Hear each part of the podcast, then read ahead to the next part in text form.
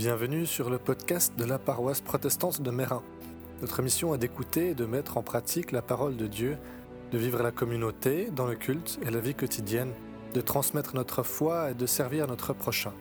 Si vous êtes à Genève, c'est avec joie que nous vous accueillons. Voici maintenant un message qui, nous l'espérons, sera vous édifier et vous encourager. Bonne écoute.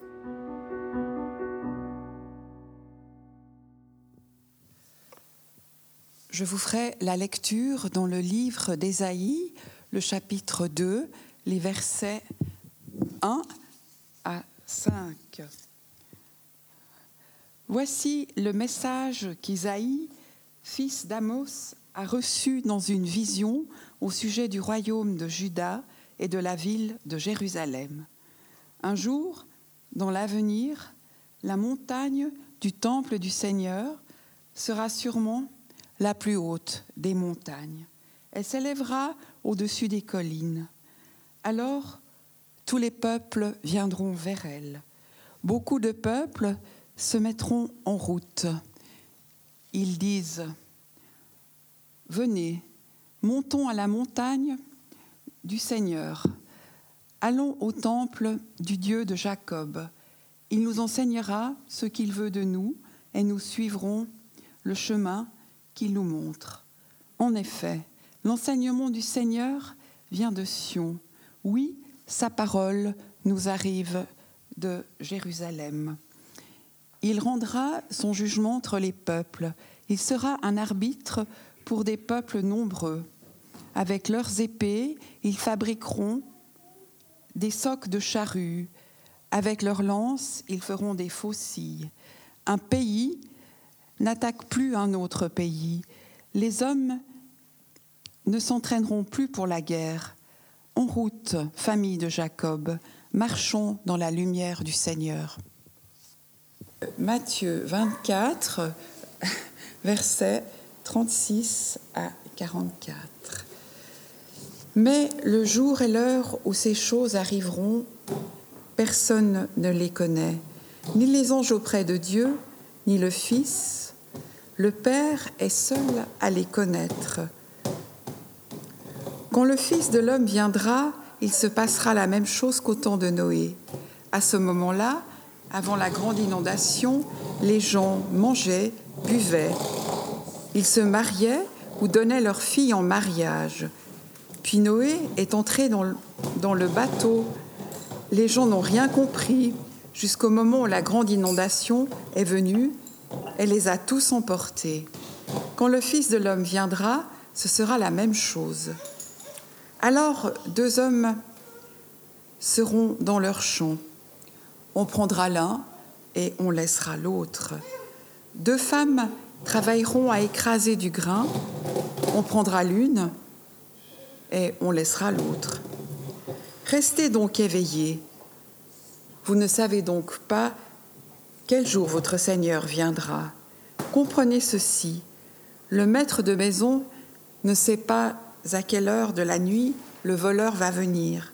Sinon, il resterait éveillé et il ne laisserait pas le voleur entrer chez lui. C'est pourquoi vous aussi, soyez prêts. En effet, le Fils de l'homme viendra, mais vous ne savez pas à quel moment. Oui, nous sommes le premier dimanche de l'Avent et aujourd'hui commence notre attente. Alors à l'Avent, on attend deux choses. On attend Noël. Ça, c'est plutôt facile comme attente. Quand je dis que c'est facile, c'est parce que c'est une idée qui nous plaît. On se réjouit à l'arrivée de Noël. Si on demandait à des enfants si Noël arrivait déjà demain, est-ce que vous seriez heureux Les enfants seraient certainement ravis à l'idée que Noël arrive un peu plus tôt que prévu. Et puis on est dans l'impatience, on commence à se préparer, à planifier, à envoyer les invitations au repas de famille si ce n'est pas déjà fait, à penser au menu, à penser à comment on va décorer la maison. Oui, on se réjouit de la venue de Noël.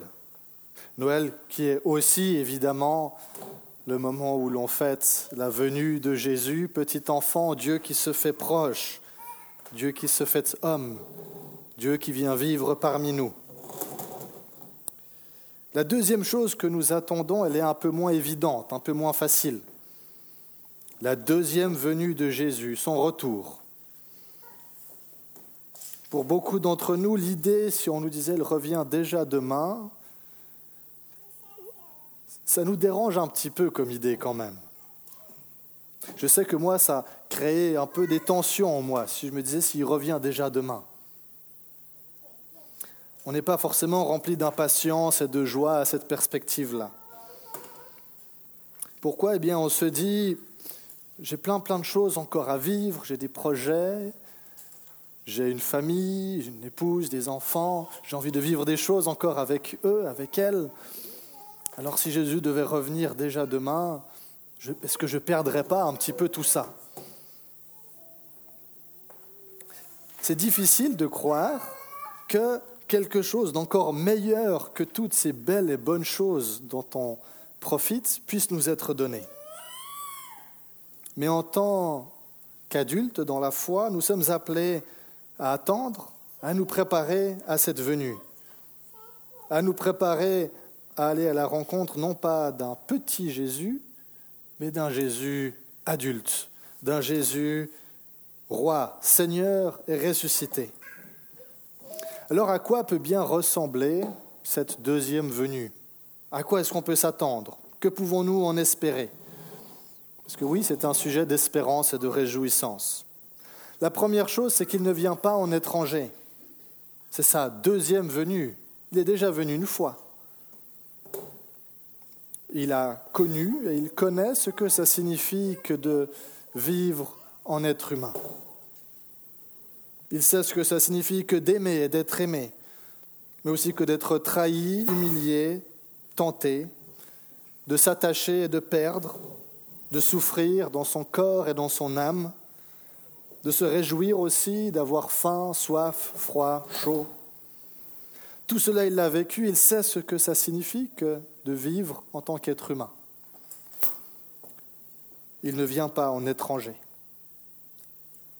Le retour du Christ signifie également que l'histoire va vers quelque chose. Elle a une direction, un sens ou un but.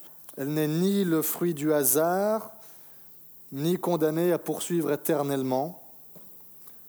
Notre monde a eu un commencement, on en est bien conscient, et puis il va également vers une fin. Et nous savons ce qui nous attend vers cette fin-là. Nous savons que c'est le Christ qui nous y attend. Et à propos de cette fin, de cet achèvement, nous découvrons qu'il y est associé une promesse de restauration. La promesse d'une victoire finale et définitive sur le mal. Et ça, c'est un sujet de réjouissance. Parce que même si on a énormément de sujets de réjouissance et de reconnaissance dans notre vie, on doit aussi admettre qu'il y a des choses plus pénibles, qu'il y a aussi de la souffrance, de la peine, de la douleur, que ce soit dans notre corps ou dans notre âme.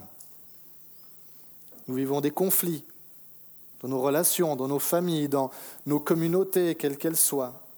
On doit faire face à la maladie, que ce soit la nôtre ou celle de nos proches, traverser des deuils aussi, qui viennent nous rappeler que notre propre existence est limitée. À propos de la mort, justement, quand on pense à notre propre mort, c'est peut-être un peu lugubre, je sais, pour euh, un premier de l'avant, mais quand on est confronté à notre propre mort et qu'on imagine un peu comment on la souhaite. Souvent, on la souhaite sans douleur, deux fois même sans qu'on s'en rende compte, à l'improviste, dans notre sommeil ou même si ça signifie que nous ne pourrions pas nous préparer à partir. Et des paroles de Jésus, il y a une chose qui ressort très fortement, c'est que d'une manière ou d'une autre, nous allons à la rencontre du Christ ressuscité, que ce soit lorsque notre vie prendra fin ou lorsqu'il reviendra. Et cette rencontre, elle sera inattendue, elle sera subite je voulais vous raconter une petite histoire tout à fait véridique. Avec la technologie, on fait des choses merveilleuses, n'est-ce pas? Alors parfois qui nous dépasse un petit peu, mais avec mon téléphone, je peux faire plein de choses. Une chose que j'utilise quasiment tous les jours, c'est une application qui me permet de savoir en tout temps où se trouve ma voiture. Je ne conduis pas tous les jours. Alors, me permet de savoir plein d'autres choses aussi hein, sur ma voiture. Notre routine, c'est un peu la même chaque semaine ou chaque jour de, de la semaine. En fin d'après-midi, je vais chercher les filles à la crèche, je les ramène à la maison, on commence à jouer. Immanquablement, on met un chenil monumental dans à peu près tout l'appartement. Et j'attends que le téléphone m'envoie une petite notification pour me dire que ma voiture est en déplacement. Je sais que c'est à ce moment-là que ma femme est partie du travail et qu'il me reste à peu près 15 minutes pour tout mettre en ordre avant qu'elle arrive. Dans la pratique, c'est tout à fait intelligent. Dans les faits, ça fonctionne rarement. Soit parce qu'il y a un petit retard dans la notification et puis elle est déjà à mi-chemin, il me reste plus que 7 minutes et demie. Soit parce que le chenil est tel que 15 minutes, c'est juste pas réaliste, 15 minutes pour ranger cet appartement. Alors elle arrive dans un appartement en désordre, et puis elle me dit, mais tu sais, si tu ranges au fur et à mesure, tu n'as pas besoin de tout d'un coup euh, essayer de te dépatouiller avec tout ça, ce serait plus simple. Elle a raison, mais j'écoute pas, j'écoute pas très très bien. Où est-ce que je veux en venir? Avec le retour du Christ, on n'aura pas de notification sur notre téléphone pour nous dire attention, il est en route, il arrive dans 15 minutes, avec une petite carte qui nous montre où il se trouve à ce moment-là, comme ça on peut anticiper et puis essayer de vite, vite, vite faire un petit peu d'ordre dans nos vies. Pas de notification. À la place, Jésus dit à ses disciples, le Fils de l'homme viendra à l'heure où vous n'y penserez pas. C'est un indicatif, c'est pas euh, auquel vous n'y penserez peut-être pas. C'est non, vous n'y penserez pas. Point. De deux hommes qui seront dans un champ, l'un sera pris et l'autre laissé. De deux femmes qui moudront à la meule, l'une sera prise et l'autre laissée. Alors Jésus répète, tenez-vous prêts. N'attendez pas la dernière minute pour tenter de faire de l'ordre dans vos vies. Parce que oui, il y a un peu de désordre quand même. Et Jésus, il le sait bien, puisqu'il est déjà venu une fois. C'est pour cela qu'il met en garde les disciples. C'est aussi certainement pour ça, je pense, qu'il a dit Je viens bientôt il y a 2000 ans. Ce n'est pas 15 minutes qu'il nous donne là, c'est 2000 ans. Et on continue à compter. Il nous donne du temps et il prend patience avec nous. Il y a quand même une chose qu'il ne dit pas dans ce texte. Je ne sais pas si vous avez remarqué. Il dit tenez-vous prêts, mais il ne dit pas comment. Ok On veut bien se tenir prêt, mais comment? Qu'est-ce qu'on fait? Comment est-ce qu'on doit faire? Pour ce qui est de la présence de désordre un peu dans nos vies, on n'a pas vraiment besoin de venir nous dire où il est et puis ce qu'il est. On en est souvent bien conscient nous-mêmes. On n'a pas besoin qu'on vienne nous dire comment le ranger. Mais cette mise en ordre, ce n'est pas une mise en ordre qu'on peut faire tout seul dans notre coin, mais main dans la main avec le Christ. S'il est venu une première fois, c'est aussi pour ça, pour nous aider à, ranger un petit peu, parce qu'il voit bien qu'on n'y arrivera pas tout seul. Pour le reste, eh bien, nous ne savons ni le jour ni l'heure. Alors efforçons-nous de vivre avec confiance et sans crainte, dans la joie de savoir que s'il revient demain, parce que nous sommes en Christ, eh bien, il nous prendra avec lui. Et alors, nous jouirons de cette communion parfaite avec Dieu, d'une vie où tout ce que nous apprécions et aimons dans ce monde, si on le prend et qu'on le multiplie par un million, c'est certainement juste un tout petit peu de ce que nous ce qu'il nous sera donné réellement de vivre dans ce royaume-là. Amen.